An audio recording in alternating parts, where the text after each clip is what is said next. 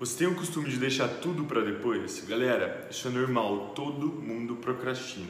Mas qual que é o problema disso? Porque normalmente a gente acaba procrastinando tarefas que são chatas ou algumas coisas que normalmente são muito importantes. E às vezes isso vai tomar muito tempo, ou às vezes não vai tomar nem um pouco de tempo, mas é algo que a gente não quer fazer.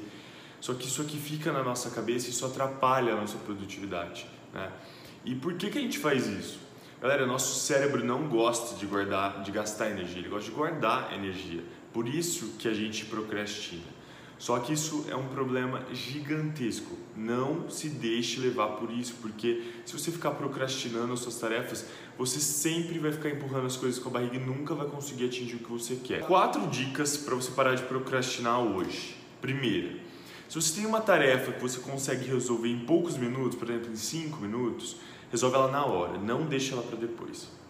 Porque se você consegue resolver em 5 minutos, não tem por que você passar ela para frente. Por algo importante, mas não urgente, delega. Galera, começa a aprender a delegar as coisas. É uma coisa muito inteligente de pessoas, pessoas que são bem-sucedidas aprendem a delegar e a delegar com com inteligência. Bom, mas se for importante, mas não urgente também, e você não conseguir delegar, planeja, coloca na sua agenda, anota, coloca lembrete e planeja como você vai realizar isso e com quanto tempo.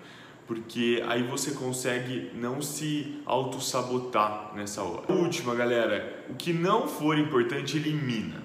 Vai falar, porra, mas como que eu vou eliminar? Elimina.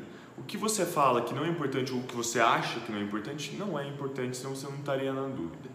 Então aprenda a eliminar as coisas. A partir desse momento você consegue deixar as coisas muito mais fáceis.